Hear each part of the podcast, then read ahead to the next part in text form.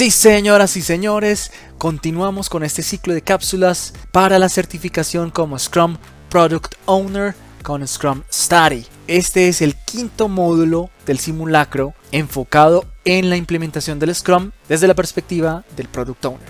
Si estás llegando por primera vez a este canal, te recomiendo ver mis otras cápsulas, empezando por la que hablo del marco de agilidad de Scrum, la historia, sus beneficios y también el ciclo de cápsulas que hice para la certificación como Scrum Master. Todas estas preguntas te van a servir para la certificación como Scrum Master y como Product Owner, porque cada uno de sus exámenes tiene más de 100 preguntas y por supuesto, aparte de haber estudiado, estas preguntas puntuales te pueden ayudar porque hay unas que salen directamente en el examen.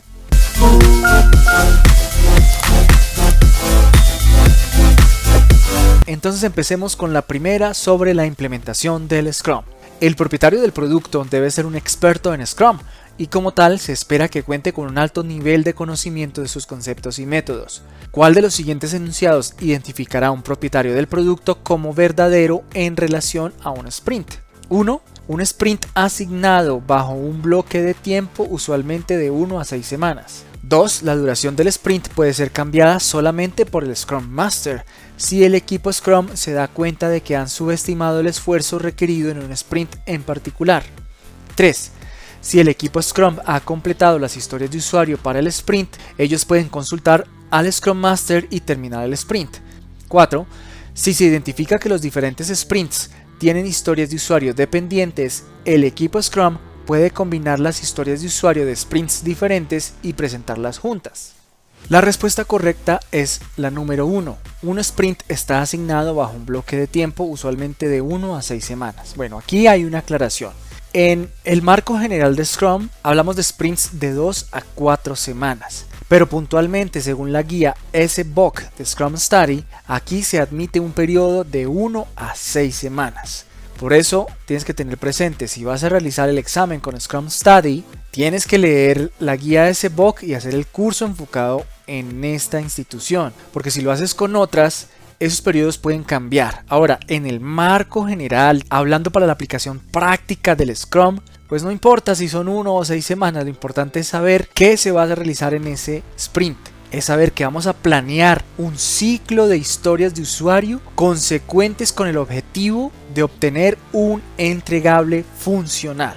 Ahora bien, de vuelta a la teoría, un sprint puede ser asignado a un bloque de tiempo de 1 a 6 semanas, sin embargo para obtener los máximos de beneficios de un proyecto Scrum, siempre se recomienda mantener el sprint en un bloque de tiempo de 4 semanas, a menos que existan proyectos con requisitos muy estables, donde los sprints pueden extenderse hasta 6 semanas. Pregunta número 2. Como propietario del producto, identifique cuál de los siguientes enunciados es falso sobre las historias de usuario.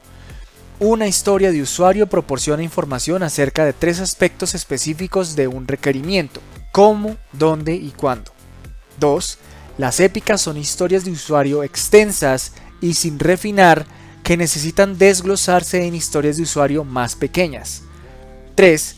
Cada historia de usuario tiene un criterio de aceptación. 4. Historias de usuario pueden ser rastreadas a través de todo el proyecto usando tarjetas de historia.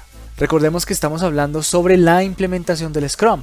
Por eso la respuesta correcta es la número 1. Una historia de usuario proporciona información acerca de tres aspectos específicos, cómo, dónde y cuándo.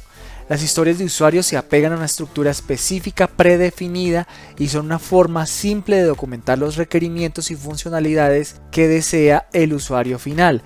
Una historia de usuario incluye los elementos sobre el requerimiento, quién, qué y por qué. Los requerimientos expresados en las historias de usuario son oraciones breves, sencillas y fáciles de entender. Un ejemplo puede ser, yo como usuario de un comercio electrónico como Amazon, quiero ver un apartado en donde me permita ver las compras que he realizado. ¿Por qué? Porque quiero saber cuánto dinero he gastado. Pregunta número 3. Aunque la priorización la realiza principalmente él, vamos a completarlo, ¿quién representa la voz del cliente? Él, vamos a completarlo, está involucrado en el desglose de las tareas y estimación durante los procesos de creación y estimación de tareas. La opción 1. Aunque la priorización la realiza principalmente él, propietario del producto, que representa la voz del cliente, el equipo Scrum está involucrado en el desglose de las tareas. Opción 2. Aunque la priorización la realiza principalmente el Scrum Master, quien representa la voz del cliente, El propietario del producto está involucrado en el desglose de las tareas. Tercera opción, aunque la priorización la realiza principalmente el patrocinador, el Scrum Master está involucrado en el desglose de las tareas. Y la opción 4, aunque la priorización la realiza principalmente el usuario, el cuerpo de asesoramiento está involucrado en el desglose. Evidentemente la respuesta correcta es la número 1. Es decir, la frase debe ir así. Aunque la priorización la realiza principalmente el propietario del producto, quien representa la voz del cliente, el equipo Scrum está involucrado en el desglose de las tareas y la estimación durante los procesos de creación y estimación de tareas. Durante este proceso, cada miembro del equipo tiene la responsabilidad de determinar qué tipo de trabajo va a hacer. Pregunta número 4. Como propietario del producto, debes tener buena práctica en la redacción de historias de usuario. ¿Cuál es la principal razón para redactar una buena historia de usuario? 1. Hacer que las características complicadas se vean fáciles para el equipo. 2. Asegurar que los requerimientos del cliente sean claramente entendidos por todos los socios. 3. Mostrar a los patrocinadores el valor del negocio detrás del proyecto. 4. Asegurar que el Scrum Master entienda las características claramente para que pueda ayudar al equipo durante la fase de desarrollo. La respuesta correcta es la número 2. La principal razón para redactar una buena historia de usuario es asegurar que los requerimientos del cliente sean claramente entendidos por los socios. Eso también significa por el equipo Scrum. Una vez que el propietario del producto ha recibido los requerimientos del negocio del cliente y los ha escrito en forma de historias de usuario viables, este trabaja con el cliente y patrocinador para entender los requerimientos del negocio que proporcionan el máximo valor empresarial. El propietario del producto debe entender lo que el cliente quiere y valora a fin de organizar los elementos de la lista priorizada del producto, o sea, las historias de usuario según su importancia relativa. Pregunta número 5. ¿Cuál de las siguientes opciones es falsa en relación a la reunión de planificación de tareas? 1. Las historias de usuario son aprobadas por el propietario del producto durante una reunión de planificación de tareas. 2. Durante esta reunión se crea la lista de pendientes del producto, la cual contiene las tareas a ser completadas durante el sprint. 3. En esta reunión las historias de usuario asignadas al sprint se desglosan en artículos de tareas. 4. En esta reunión el equipo Scrum estima el esfuerzo requerido para terminar cada tarea en la lista de tareas. La respuesta correcta es la 1. Es falso que las historias de usuario son aprobadas por el propietario del producto durante una reunión de planificación de tareas. Porque en las reuniones de planificación de tareas el equipo Scrum se reúne para planificar el trabajo que se hará en el sprint el equipo revisa las historias de usuarios asignadas que encabezan la lista priorizada de dependientes del producto. El propietario del producto se encuentra presente durante las reuniones en caso de ser necesaria una clarificación relacionada a las historias de usuario en la lista antes mencionada y para ayudar al equipo a tomar decisiones sobre el diseño.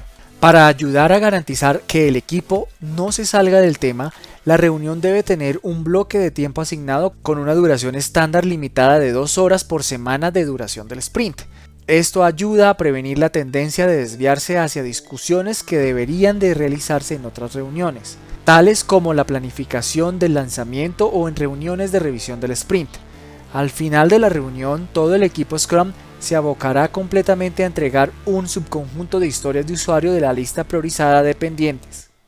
Pregunta número 6. ¿Cuál de las siguientes opciones no es una de las reuniones que se lleva a cabo durante la fase de planeación y estimación en un proyecto Scrum? 1. Reunión de estimación de tareas. 2. Reunión de planificación del sprint. 3. Reunión de revisión del sprint. 4. Reunión de planificación de tareas. La respuesta correcta es la número 3.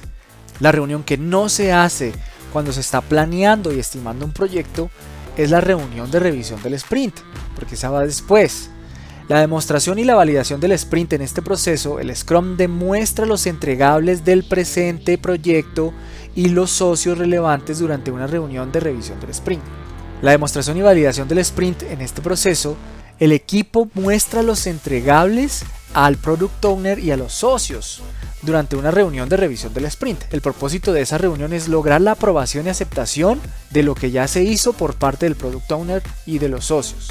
O sea, mientras se está planeando todavía no se puede entregar nada. Y la última pregunta, la número 7, el equipo Scrum se ha reunido para estimar los esfuerzos necesarios para el desarrollo de la funcionalidad descrita en cada historia de usuario. El equipo planea utilizar la técnica de estimación Affinity que permite la rápida estimación de una gran cantidad de historias de usuario. ¿Cuál de los siguientes enunciados específicamente describe la función del propietario del producto en la técnica de estimación Affinity? 1. El propietario del producto elige una historia de usuario de la lista priorizada de dependientes del producto y la presenta al equipo. 2. El propietario del producto asegura que el costo estimado para cada tarea está en la forma de puntos de historia en lugar de unidades monetarias. 3. El propietario del producto indica alguna categoría de tamaño sobre la pared para que el equipo mueva las historias de usuario dentro de esas categorías. 4. El propietario del producto debe identificar una base de referencia que todos los miembros del equipo puedan consultar. La respuesta correcta es la número 3. El propietario del producto indica algunas categorías de tamaño sobre la pared para que el equipo mueva esas historias de usuario dentro de esas categorías. Hay un ejercicio muy puntual que son las tallas de camisetas. La estimación por afinidad es una técnica que se utiliza para estimar rápidamente un gran número de historias de usuario con el uso de categorías, utilizando notas adhesivas o fichas y cinta. Cada equipo coloca las historias de usuario en la pared o en cualquier otra superficie en orden desde la más pequeña hasta la más amplia. Para ello, cada integrante del equipo inicia con un subconjunto de historias de usuario de toda la lista priorizada dependientes del producto para colocarse por tamaño relativo. Esta colocación inicial se hace en silencio. Una vez que todos han colocado sus historias de usuario, el equipo las revisa y las puede mover según sea necesario. Esta segunda parte del ejercicio incluye discusiones. Por último, el propietario del producto indicará en la pared algunas categorías de tamaño. Dichas categorías pueden ser pequeñas, medianas o grandes, o bien pueden estar enumeradas utilizando valores de punto de la historia para indicar el tamaño relativo. Después el equipo reubicará las historias de usuario en dichas categorías en el paso final. Algunos de los beneficios claves de este método son que el proceso es muy transparente, visible para todos y fácil de llevar a cabo.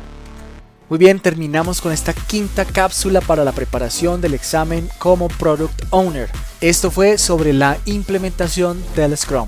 Espero que te haya servido. Si fue así, apóyame con un like, suscríbete al canal, activa la campanita y comparte, comparte, comparte, comparte, comparte, comparte, comparte, comparte, comparte, comparte, porque el conocimiento es efectivo. Gracias.